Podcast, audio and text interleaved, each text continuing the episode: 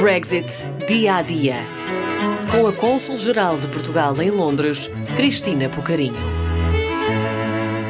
Quem está isento de apresentar candidatura? Estão isentos os cidadãos portugueses que tenham dupla nacionalidade, britânica ou irlandesa, ou seja, que sejam simultaneamente portugueses e nacionais do Reino Unido ou da Irlanda.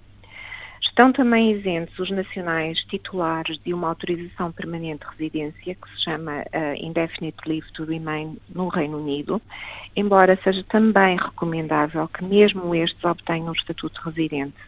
Depois há regimes específicos para certas categorias de cidadãos, como é o caso dos trabalhadores transfronteiriços.